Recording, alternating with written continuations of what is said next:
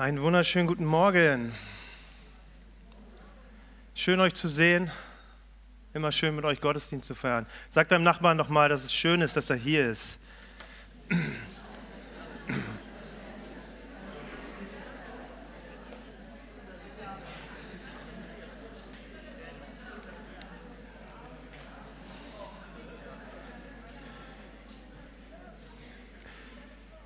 Ich habe eine ziemlich turbulente Woche hinter mir.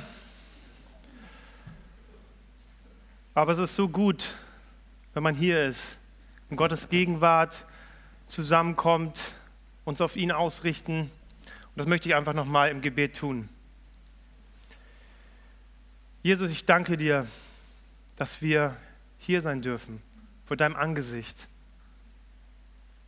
Dass wir nicht nur einen Gottesdienst feiern, wo es um dich geht, sondern wo du wirklich gegenwärtig bist. Wir danken dir, dass du ein Gott der Begegnung bist, dass du dich gefreut hast, schon an diesem Morgen uns zu begegnen, zu uns zu sprechen, uns zu ermutigen, Leben in unser Leben zu sprechen. Jesus, wir brauchen das so sehr, deine Worte des Lebens. Und ich bete, dass du diese Predigt segnest. Ich bete, dass du unsere Herzen öffnest für das, was du heute Morgen uns zu sagen hast. Amen.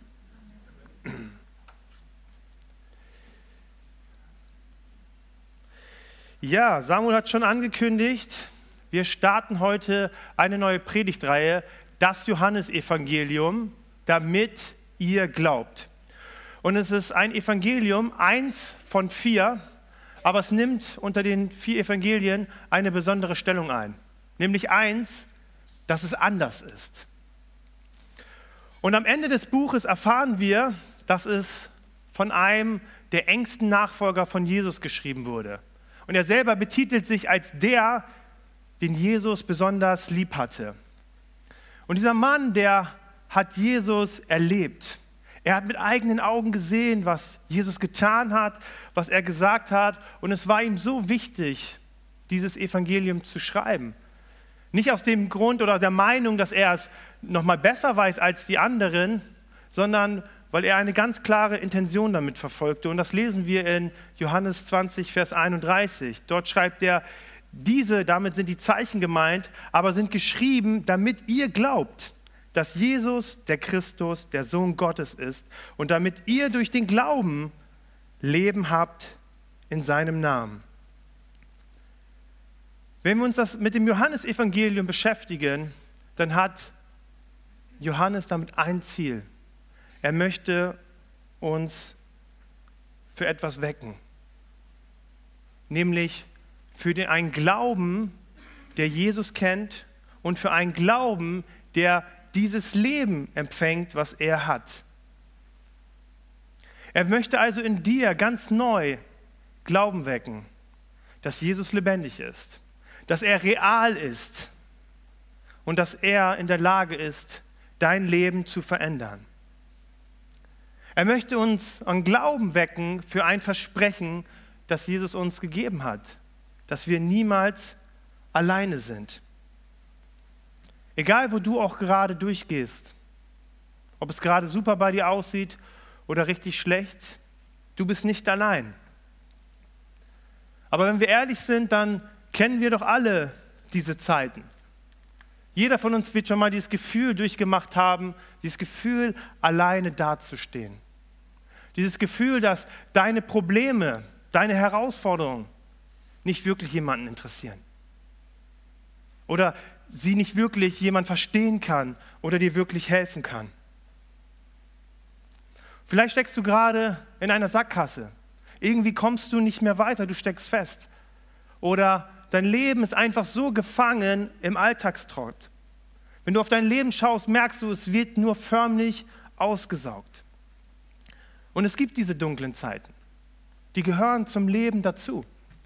Selbst die größten Leute in der Bibel haben sie durchlebt, steckten da drin. Und deswegen müssen wir uns auch nichts vormachen. Als wenn unser Glaube immun wäre gegen all diese dunklen Zeiten, die wir so erleben. Und deswegen brauchen wir eins. Wir brauchen immer wieder Ermutigung zu glauben immer wieder Ermutigung, dass Glaube so viel mehr ist als nur an etwas zu glauben, etwas für wahr zu halten. Glaube ist die Entscheidung, sich völlig auf die Kraft eines lebendigen und liebenden Retters zu verlassen. Und aus diesem Grund ist Glaube auch immer wieder eine Kraft, die dein Leben positiv verändern kann, die dich ausrichten kann auf eine Zukunft, die voller Hoffnung ist. Und um diesen Glauben zu wecken, hat Johannes sich Folgendes ausgedacht. Er hat nicht wie die anderen versucht, alles chronologisch aufzubauen, nach vollkommener Richtig und Vollständigkeit aufzuschreiben, sondern er hat sich ganz bewusst sieben Geschichten ausgewählt, in denen sieben besondere Wunder durch Jesus passieren. Hier werden sie als Zeichen betitelt. Zeichen, die dich nicht beeindrucken sollen nach dem Motto, wow, ich bin jetzt total begeistert, sondern sie möchten dir klar machen, wer Jesus für dich sein möchte. Also Johannes möchte uns mit diesem Text nicht nur geschichtliche Ereignisse mitteilen, sondern er möchte uns wie in einem Film, er möchte uns Szenen aus Gottes Drehbuch veranschaulichen, die uns zeigen, dass die größte Macht des Universums es gut mit dir meint.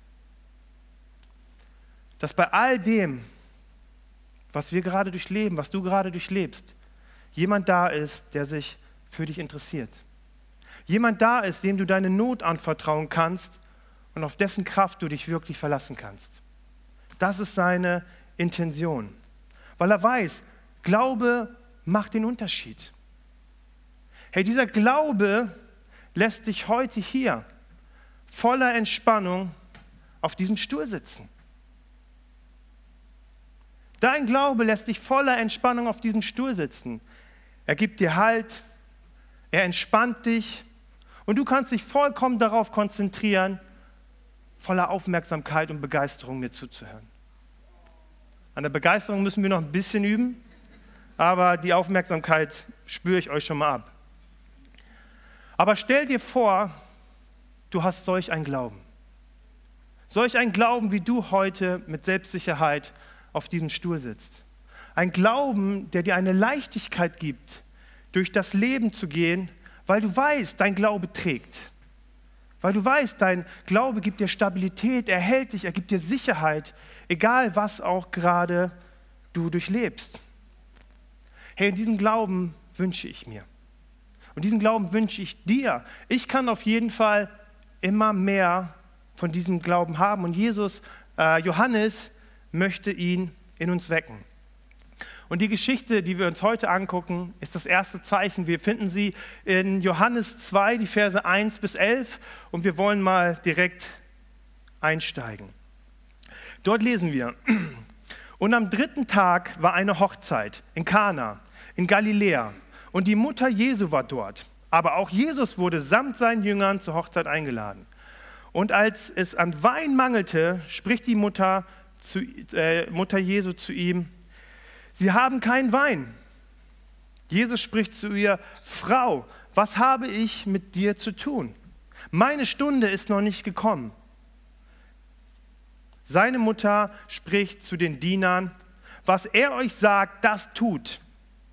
Es waren dort es waren aber dort sechs steinerne Wasserkrüge nach der Reinigungssitte der Juden, von denen jeder zwei oder drei Eimer fasste. Jesus spricht zu ihnen, füllt diese Krüge mit Wasser. Und sie füllten sie bis oben hin. Und er spricht zu ihnen, schöpft nun und bringt es dem Speisemeister. Und sie brachten es hin. Als aber der Speisemeister das Wasser, das zu Wein geworden war, gekostet hatte, und er wusste nicht, woher es war. Die Diener aber, die das Wasser geschöpft hatten, wussten es.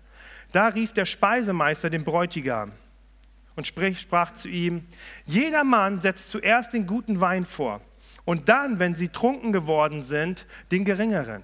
Du aber hast den guten Wein bis jetzt behalten. Diesen Anfang der Zeichen machte Jesus in Kana in Galiläa und ließ seine Herrlichkeit offenbar werden und seine Jünger glaubten an ihn. Wenn wir das ganz grob zusammenfassen, es war eine Hochzeit, Maria war da, seine Mutter. Wahrscheinlich stand sie in einer näheren Beziehung zu, zu dem Paar. Und Jesus war auch eingeladen mit seinen Buddies. Er durfte alle Jünger mitbringen und sie feierten eine Hochzeit. Und in Palästina wussten die richtig, wie man feiert. Die haben mehrere Tage gefeiert. Und dann kam es an diesen Punkt, es mangelte an Wein, er wurde leer. Jesus macht Wasser zu Wein, alle freuen sich und feiern weiter. So zumindest ganz oberflächlich. Aber in Vers 11 lesen wir, dass dies das erste Zeichen war und es seine Herrlichkeit offenbar ließ. Es steckt also in dieser Geschichte nicht nur ein Wunder, das Wasser zu Wein gemacht hat, sondern vielmehr etwas Tieferes, was uns etwas von Jesus zeigen möchte. Und die spannende Frage ist also vielmehr, wie kam es zu diesem Zeichen? Wie kam es zu diesem Wunder? Und vielleicht hast du schon ganz verstört auf diese Unterhaltung zwischen Maria und Jesus geschaut. Ganz ehrlich, welche Mütter haben schon überlegt, was sie Jesus gesagt hätten, wenn er ihr Sohn gewesen wäre? Ich weiß, ihr müsst euch nicht outen, aber ich weiß es. Und deswegen ist es so wichtig, dass wir uns zuvor anschauen, also etwas anderes anschauen, um das Ganze einordnen zu können. Denn es ist etwas, was wir in dieser Geschichte und auch im Alltag so leicht an uns vorbeiziehen lassen. Und das ist Gottes Heiligkeit. Wenn wir uns das Johannesevangelium anschauen, dann bewegt die, das ganze Johannesevangelium die Frage, wer ist eigentlich Jesus? Wer ist das? Und wenn wir uns das Kapitel davor anschauen, den ersten, dann finden wir schon ganz viele Titel, die Johannes und Menschen Jesus geben. Oder wir finden auch im Johannesevangelium die sieben Ich bin-Sätze. Und wenn wir diese Geschichte richtig verstehen wollen, dann müssen wir verstehen, was die Bibel mit Heiligkeit meint. Ich meine, wir Christen, und da zähle ich mich auch zu, wir sind ja so Weltmeister darin, Gottes Wort oder biblische Wahrheiten zu relativieren. Wir singen von Gottes Heiligkeit, von seiner Herrlichkeit, aber wir wissen oft gar nicht, was damit gemeint ist. Wir wissen gar nicht, was es bedeutet. Und ich weiß auch, dass es nicht so einfach ist. Und so neigen wir manchmal dazu, Gott zu behandeln wie einen kuscheligen Weihnachtsmann. Wie jemanden, auf dessen Schoß wir uns ganz schön setzen können. Er lächelt uns an, er fragt mein Kind, was wünschst du dir? Und wir sagen, oh, ich wünsche mir das und ich wünsche mir das und ich wünsche mir das. Und dann gehen wir wieder von seinem Schoß runter. Aber ich glaube, dass wir alle übereinstimmen, dass das nicht das biblische Prinzip von Heiligkeit ist, oder? Das hebräische Wort für Heiligkeit ist Kadosh. Und das heißt abgetrennt, abgesondert, anders. Also Gottes Heiligkeit ist abgesondert von all dem, was weltlich ist. Gott ist heilig und deswegen ist er getrennt von all dem, was uns in dieser Welt ausmacht. Gott bewegt sich also in einer völlig anderen Dimension, als in der wir leben. Gott ist heilig und deswegen ist er auch abgesondert, getrennt von allem, was unrein ist, was Sünde ist, was Finsternis ist. Johannes sagt zum Beispiel, Gott ist Licht, in ihm ist keine Finsternis. Oder ich finde diese äh, Stelle so spannend, wir lesen sie in Markus 1, Vers 24, da sprechen die Dämonen Jesus an und sie sagen, was willst du von uns, Jesus von Nazareth? Bist du gekommen, um uns zugrunde zu richten? Ich weiß, wer du bist, der Heilige Gottes. Gott ist heilig. Er ist einzigartig und unvergleichbar. Das haben wir gerade sogar gesungen. Er ist ohne Makel. In ihm ist Heiligkeit. Und deswegen auch alles, was er heilig gemacht hat, muss diese Heiligkeit in sich tragen. Ich habe euch noch einen Vers mitgebracht aus Jesaja 40, Vers 25. Dort lesen wir: Mit wem wollt ihr mich vergleichen, dem ich gleich bin, spricht der Heilige. Nichts ist Gott gleich. Und seine Heiligkeit kennt keine Grenzen. Also was passiert, wenn er kommt? Alles, was nicht heilig ist, muss weichen. Denn er kann nichts mit Unreinheit, mit Sünde zu tun haben. Als Petrus seine erste Begegnung mit Jesus hatte und er auf einmal merkte, wem er da wirklich vor sich hatte, da warf er sich auf die Knie und sagte zu ihm, Herr, geh weg von mir, ich bin ein sündiger Mensch. Also Sünde ist etwas, was nicht mit Gott zusammen kann und das von ihm trennt. Gott ist heilig. Er kann nicht anders. Sonst wäre Gott nicht heilig und vollkommen. Wir wissen, Gott ist Liebe. Wir wissen, er ist voller Gnade, aber Gott ist heilig. Und deswegen kennt Gott auch keine Kompromisse. Sonst würde er sich selbst verleugnen. Und die einzige Möglichkeit also, diesem heiligen Gott zu begegnen, ist es, sein Wesen anzunehmen. Und sich von all dem abzusondern, was unrein ist und Gott nicht ehrt. Also als sündige Menschen können wir gar nicht Gott begegnen, ohne dass wir von ihm gereinigt und geheiligt werden.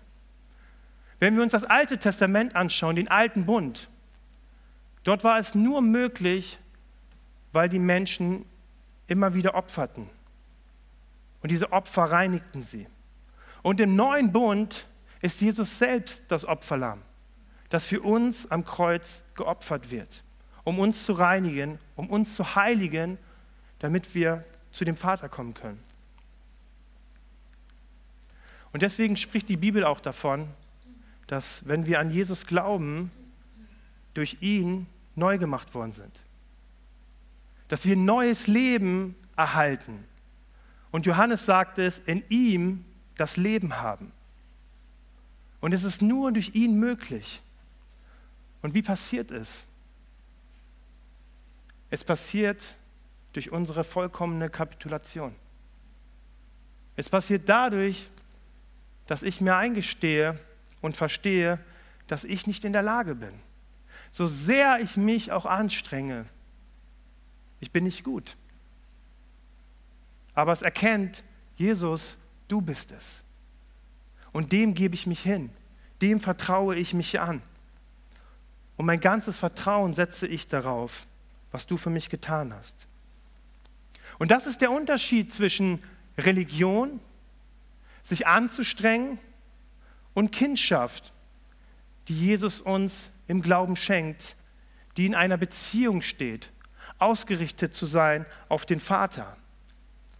Und das ist der Schlüssel für ein geistliches Leben.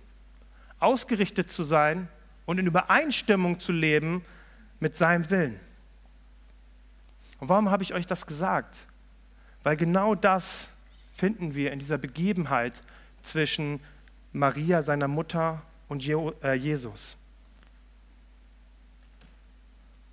Es ist die Sache ihrer Ausrichtung, die es ermöglicht, Wasser in Wein zu verwandeln.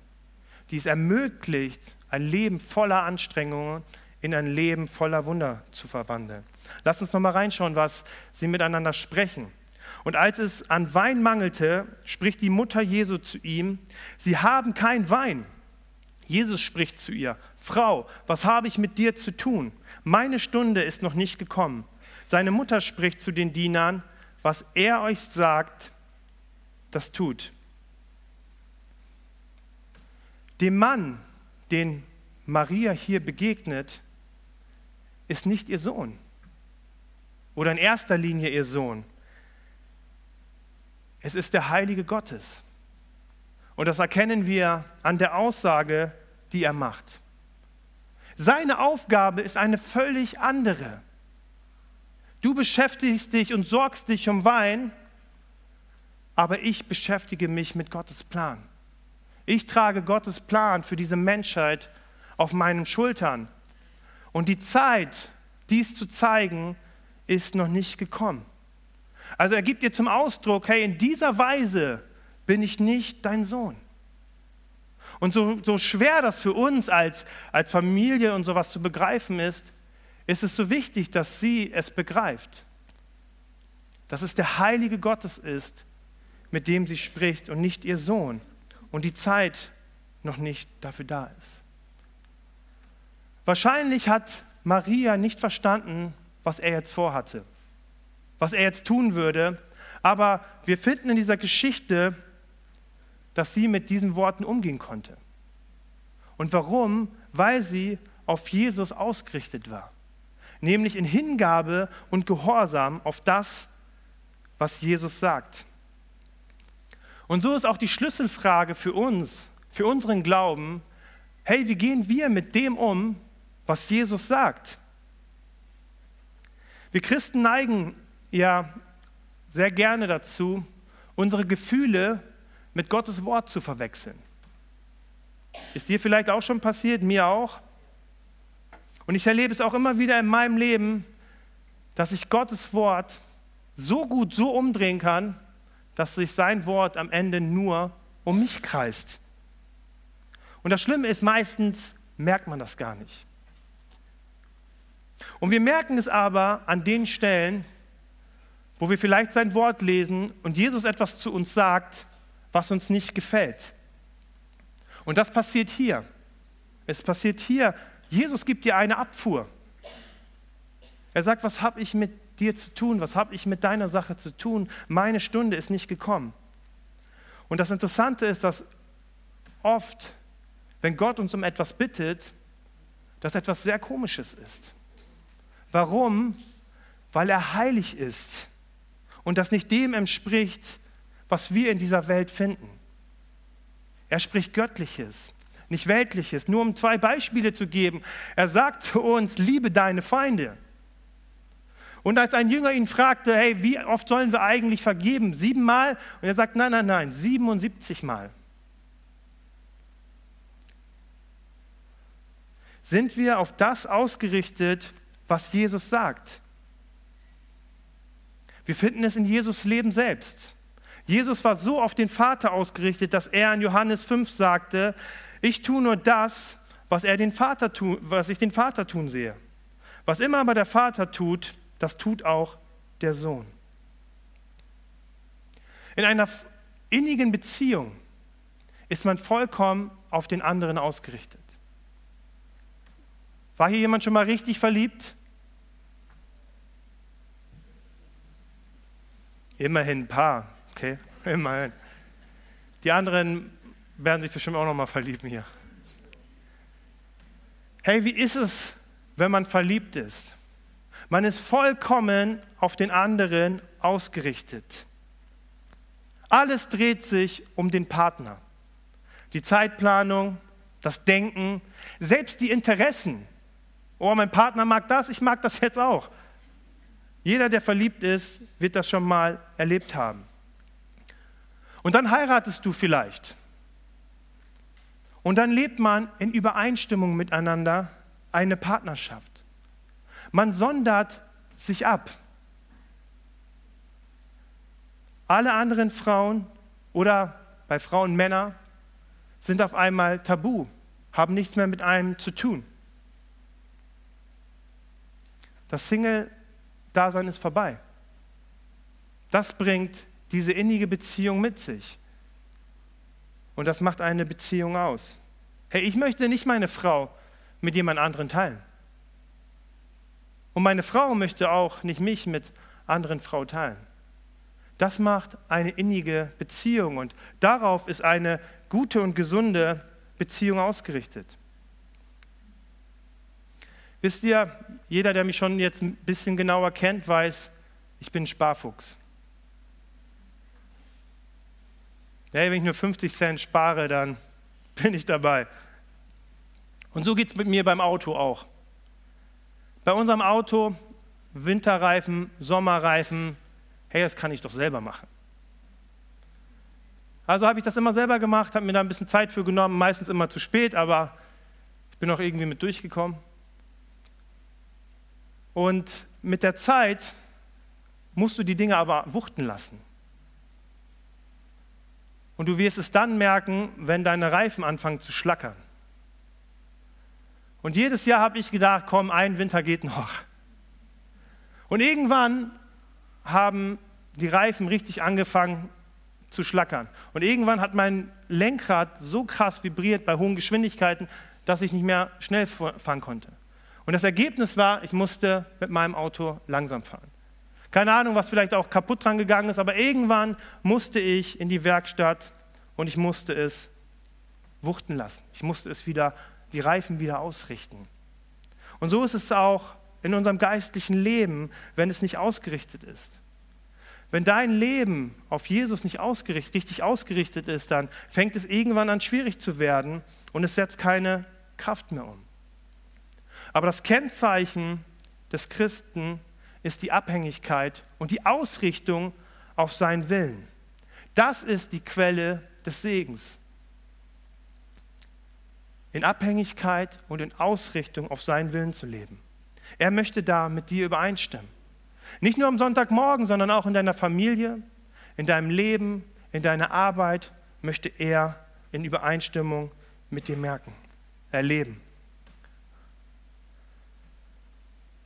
Also wenn wir in unserem Alltag nicht merken, dass wir ihn brauchen, wenn wir in unserem Alltag nicht merken, dass sein Wort der Kompass ist, wie wir unseren Tag, wie wir unser Leben gestalten, dann sollten wir uns die Frage stellen, woran liegt das?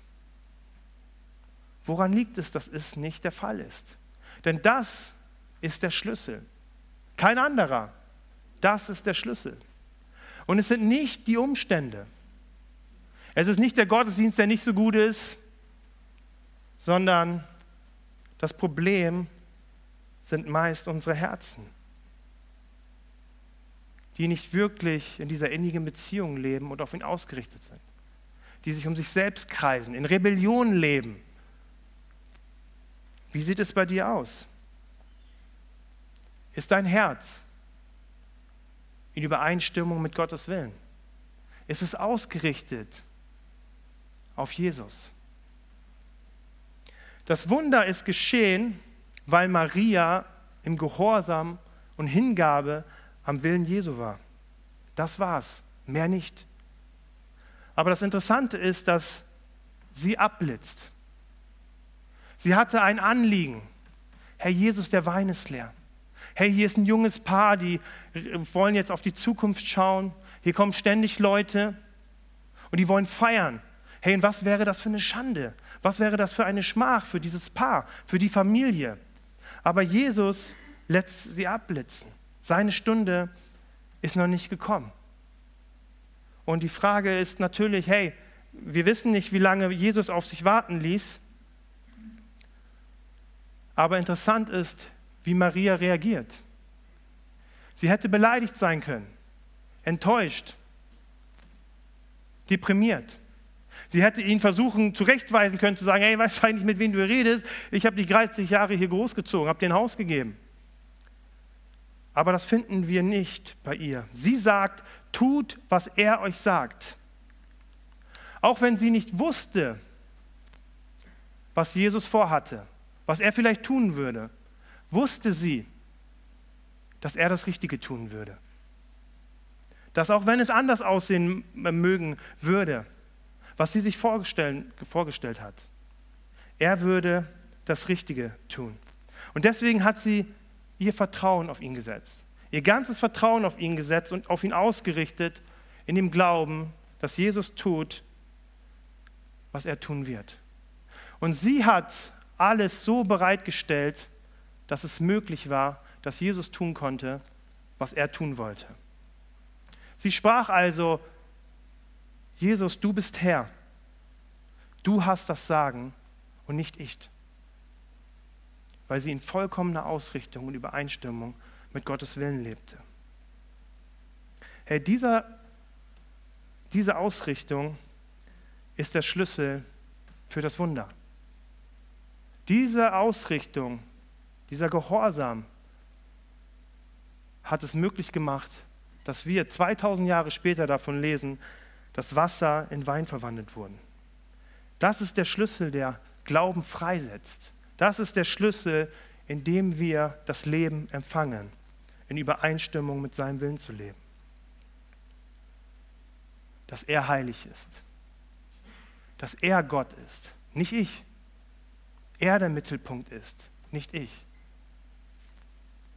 Und doch finden wir etwas sehr Interessantes in dieser Geschichte. Jesus tut am Ende doch, worum ihn seine Mutter bittet. Und lasst uns mal anschauen, was das eigentlich für ein Anliegen war. Wein. Wir lesen hier nicht von einer Not. Wir lesen hier nicht von einem kranken Mensch, der gelitten hat, sondern es war nichts Weltbewegendes, es war also nicht wirklich notwendig. Eine weltliche Sache. In einem kleinen Haus, in einem kleinen Ort, völlig belanglos für den großen Auftrag, den Jesus doch hatte. Es hatte keine Bedeutung und wir finden diese Geschichte auch nur im Johannesevangelium. Aber wir lesen sechs Krüge voller Wein, voll, voll von bestem Wein. Und das waren gut 600 Liter Wein. Und die Frage ist jetzt für uns abschließend und zu stellen, hey, welches Bild gibt uns dieses erste Zeichen von diesem heiligen Gott? Es zeigt uns, dass seine Herrlichkeit sich gerade darin auszeichnet, dass er gerade Wunder tut. Dass er nicht jemand ist, der tatenlos zusieht, sondern der eingreift. Wir lesen in Jesaja 25, Vers 6, dass das Königreich sein wird wie eine riesige Feier mit feinsten Speisen und besten Wein. Mit diesem ersten Zeichen wollte Jesus dir und mir zeigen, wie großzügig, verschwenderisch und reich er ist. Dass er gerne austeilt von dem, was er hat dass er mit dem, was er hat, was er für uns bereithält, dass es grenzenlos ist. Selbst in den belanglosesten Dingen, die unser Leben so beschäftigt. Hey, es war Maria wichtig und deswegen war es auch Jesus wichtig. Sie kam mit seiner Not zu ihm und er hat sich dessen angenommen. Hey, wenn Jesus bereit war, seine himmlische Macht, seine Herrlichkeit dafür vorzeitig zum Einsatz bringt, um einen gesellschaftlichen Volkspass zu verhindern. Hey, wie viel mehr ist Jesus dann bereit, in all den Lebensfragen, die uns beschäftigen und herausfordern, einzugreifen? Hey, er möchte, dass wir verstehen, dass unsere Bedürfnisse auch seine Bedürfnisse sind. Egal wie belanglos sie auch sein mögen, dass er die Macht hat, alles zu verändern. In Philippa, Vers, äh, Philippa 4, Vers 6 lesen wir, sorgt euch um nichts und betet um alles. Sorgt euch um nichts und betet um alles. Also meine Frage an dich ist, hast du, und die Band darf gerne schon auf die Bühne kommen, Hast du Gott schon um Unterstützung gebeten? Hat dein Bedürfnis, deine Not dich motiviert, ein Gebet zu sprechen? Können wir in jeder Situation wirklich sagen, Jesus, du bist Herr. Ich gebe es dir und du bist der Heilige. Und egal, was du daraus machst, ich vertraue dir, dass du in der Lage bist, mein Leben zu lenken. Dass du in der Lage bist, mit dieser Situation fertig zu werden und etwas Positives daraus zu machen. Herr Jesus hat für jedes Gebet eine ganz konkrete Antwort. Für diese Hochzeitsgesellschaft war es bester Wein und im Überfluss. Hey, was hat er für dich? Ich finde es so schön, dass wir, wenn wir uns die Evangelien anschauen, sehen, was Jesus tut. Wir zum Beispiel in Lukas 4, Vers 40 lesen, dass die Kranken zu ihm kamen. Und Jesus hätte ein Machtwort sprechen können. Er hätte einmal ausrufen können, alle sind geheilt. Aber wir lesen, dass er jedem Einzelnen die Hände auflegte und sie heilte. Und das finden wir an so vielen Stellen wieder in den Evangelien. Hey, es ist so wichtig, dass wir verstehen, wie Maria, er ist der heilige Gott. Er ist nicht nur irgendwie mein Buddy. Er ist der König der Könige. Und es ist so wichtig, dass wir dort richtig ausgerichtet sind. Weil wenn das nicht der Fall ist, dann wird unser Glaube immer etwas frustrierter, äh, etwas frustriertes sein. Weil er nicht dieser heilige Gott sein kann. Aber wir lesen in dieser Geschichte, dass Jesus ihrem Gebet, ihrer Bitte entgegenkommt. Und dass er ihr begegnet. Und dass er ein Wunder tut für eine belanglose Sache. Hey, durch ein Gebet geben wir Jesus die Möglichkeit, all unsere Zweifel seiner Liebe und seines Interessen, Interesses an uns zu zerstreuen. Wenn wir zu ihm beten, dann wird dein Anliegen auch sein Anliegen. Es wird zu seiner Bühne, in der er seine Herrlichkeit offenbaren möchte und er dein Leben füllen möchte mit Wundern. Jesus, äh, Johannes wählte dieses Zeichen als erstes, weil er uns zeigen wollte, dass die gleiche Wirkung, die sie bei Maria stattgefunden hat und bei den Jüngern, auch bei uns stattfinden kann. Dass der Jesus, in dem es in dieser Geschichte geht, hey, derselbe Jesus ist, der als Auferstandene heute Morgen uns hier gegenwärtig ist. Die Bibel sagt, er war und ist und wird immer sein, in alle Ewigkeit. Und dieser Jesus möchte auch dieser Heilige in deinem Leben sein. Aber am Ende des Johannesevangeliums dreht es sich immer um eine Frage. Wer ist Jesus für dich? Wer ist Jesus für dich? Und er möchte dich heute Morgen aus, äh, einladen. Vielleicht bist du müde, ausgelaugt. Und er lädt dich ein, dich im Glauben neu auszurichten auf das, was er wirklich ist und auf das, was er in deinem Leben bewirken kann. Hey, Glaube wächst nicht durch Passivität, sondern sie ist etwas Aktives. Es ist vertrauender Gehorsam.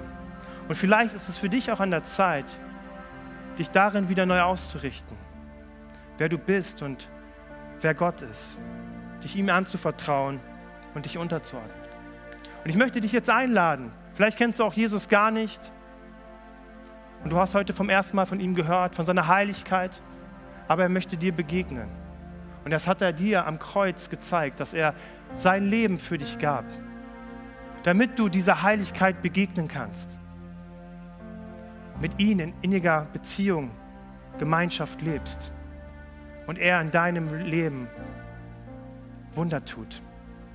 Ich möchte dich einladen, jetzt in diesem Song vor Gott zu gehen. Lass diesen Moment nicht einfach so an dir vorbeiziehen, sondern dieses Zeichen soll ein Zeichen für dich sein, dass er in deinem Leben Wunder wirkt. Weil er ist der Heilige. Er ist der Heilige Gottes. Ihm ist alle Macht gegeben. Und egal, was dich gerade bewegt, was dich herausfordert, er ist in der Lage, damit umzugehen und etwas daraus zu machen. Ich möchte noch beten. Jesus, ich danke dir für dein Wort. Ich danke dir für dieses Zeichen. Und ich danke dir, dass es nicht um ein Wunder geht, sondern um das, worauf dieses Wunder zeigt, nämlich auf dich. Dass dir alle Macht gegeben ist, dass dir nichts unmöglich ist, aber dass du ein Gott bist, der den Menschen zugewandt ist, der Menschen liebt, der ihm begegnen möchte, der gegenwärtig ist und Wunder in unserem Leben bewirken möchte. Jesus, du kennst unser Herz. Du kennst, wie es sich so oft um sich selbst dreht, um die eigenen Wünsche. Und dabei hast du doch so viel bessere Wünsche für unser Leben. Ich möchte dich bitten, dort, wo wir dich vielleicht ausgegrenzt haben, wo wir unseren eigenen Weg gegangen sind, dass du uns wie Maria ganz neu ausrichtest auf deinen Willen.